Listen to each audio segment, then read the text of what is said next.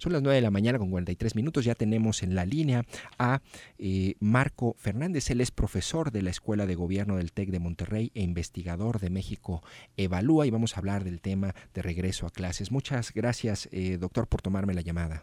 Gracias a usted por la invitación. Este, sin duda alguna, un día muy relevante, pues porque hoy comenzamos un nuevo ciclo escolar en condiciones extraordinarias.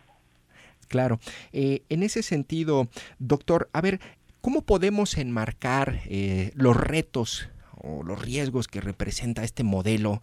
Eh, digamos que son muchas las aristas, pero cómo podríamos en uno, dos o tres puntos para enmarcarlos, pero también me gustaría las oportunidades o, el hecho de que podría esto también representar algo positivo para el modelo educativo en México.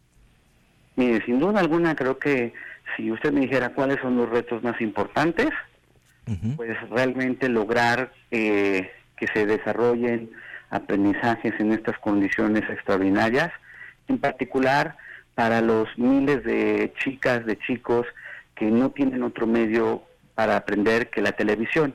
Hay familias que tienen afortunadamente las condiciones para poder estudiar a través de el internet y demás y tienen más contacto con sus maestros, pero para quienes están solo con la televisión, el reto es cómo van a recibir retroalimentación por parte de sus docentes para realmente aprender porque pues el aprendizaje no es unidireccional, necesitas tener interacción con los maestros para poder potenciar los conceptos que estás eh, aprendiendo.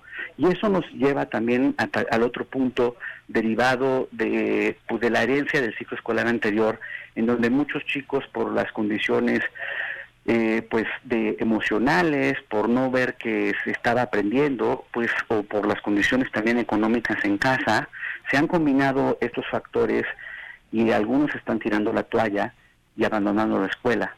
Y eso es una tragedia porque trayectorias educativas truncas son eh, terribles para el futuro eh, de una persona. Entonces esos retos van a tener que ser fundamentales para tratar de aminorarlos y al mismo tiempo, inevitablemente ahorita estamos observando problemas serios de mayor desigualdad educativa.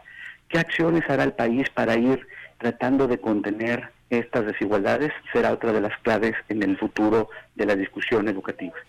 Eh, doctor, en, el, en ese sentido, con respecto al, a la deserción, medio escuché o vi alguna nota en donde decía que al parecer Esteban Moctezuma iba a hacer un anuncio con respecto a un sistema de alerta temprana para identificar a los jóvenes o niños que dejaban de ir a la escuela. ¿Hay algún modelo o algún planteamiento que pudiera representar una solución para monitorear este fenómeno? La, el PNUD hablaba de 1.4 millones de estudiantes que ya no regresaban en este ciclo escolar debido a la pandemia eh, por diferentes circunstancias, pero 1.4 millones me parece que es muchísimo Mire, sin duda alguna tenemos un reto mayúsculo.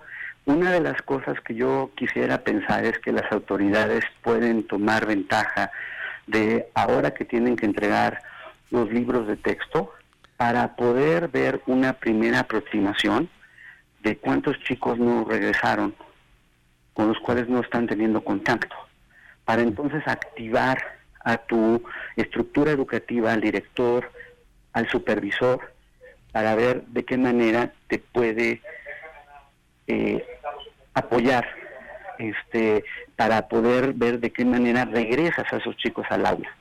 Claro, que, justamente ese es el problema ahorita, no, no sabemos cuántos eh, jóvenes o niños no han regresado al aula, ¿cierto? No hay un diagnóstico todavía.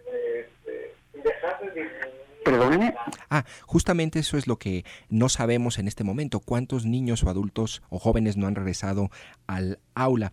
Eh, en otra pregunta, doctor, eh, con este modelo unidireccional, como usted lo menciona, en donde no se puede potenciar el conocimiento con la retroalimentación o la atención personalizada, ¿qué tan deficitario puede ser el aprendizaje, eh, doctor? Es decir, ¿qué tanto menos puede aprender o adquirir conocimientos un niño?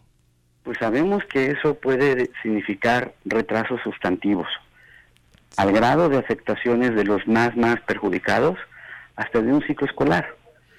Porque no es como que uno va, aprende la tele y automáticamente aprende el conocimiento, si no tienes retroalimentación de tu maestro, si no puedes ver, hacer ejercicios, eh, platear, eh, resolver dudas y demás, ¿cómo le haces? Eso es el problema. O sea, por eso es importante, y sé que muchos docentes que están haciendo hasta lo imposible para ver de qué manera tener contacto con sus alumnos y realmente lograr aprovechar lo que se está transmitiendo en la televisión. Eh, finalmente, doctor, a ver, se habla de que hoy regresamos a clases, pero comentaba yo al inicio del programa eh, que tenemos una cuarta parte, por ejemplo, de los hogares en el país que no tienen televisión digital, eh, la mitad prácticamente no tienen acceso a Internet. ¿No es una ilusión o, o digamos, una falsedad decir que regresamos a clases. Hoy, hoy regresan algunos niños con, ciertos, eh, con ciertas oportunidades y condiciones a clases, pero una gran mayoría en realidad no habrá como detrás nada más eh, pues un sobrellevar el curso o el ciclo y hasta una simulación. Pues mira, no le llamaría simulación, pero sí tenemos que tener el realismo de que no vamos a avanzar a la misma velocidad. Que hay unos que sí están teniendo clases en estos momentos, y hay otros que no. Y que vamos a tener que ver conforme avanza los días cuáles son los ajustes de tuerca que vamos a hacer a este, a este sistema. No había de otra alternativa, es cierto, dada la diferencia de acceso al Internet y demás, pero realmente me preocupa porque sí va a, a ensanchar las brechas educativas en este país y eso dificultará aún más las condiciones para que la educación sí pueda combatir la pobreza y la desigualdad. Doctor, para cerrar nada más, un comentario sobre, digo, no quisiera que todo se viera como negativo, sombrío el panorama, pero ¿qué oportunidades hay aquí en esta pandemia, con, esta, con este modelo educativo, para replantear o repensar la escuela y la educación en México?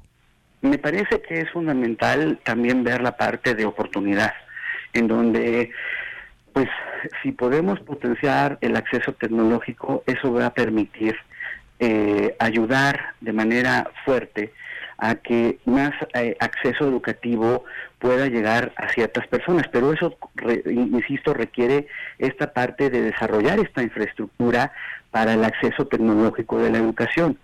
En ese sentido, me parece que se tiene que aprovechar el reto de pues que no va a quedar de otra más que ir apoyando la formación de los docentes para aprovechar la tecnología como parte de potenciar su labor pedagógica.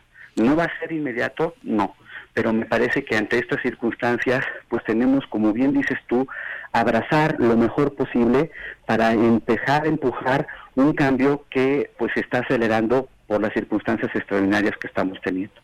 Doctor, le agradezco mucho que me haya tomado la llamada. Muchas gracias a usted. Muy buen día. Muy buen día.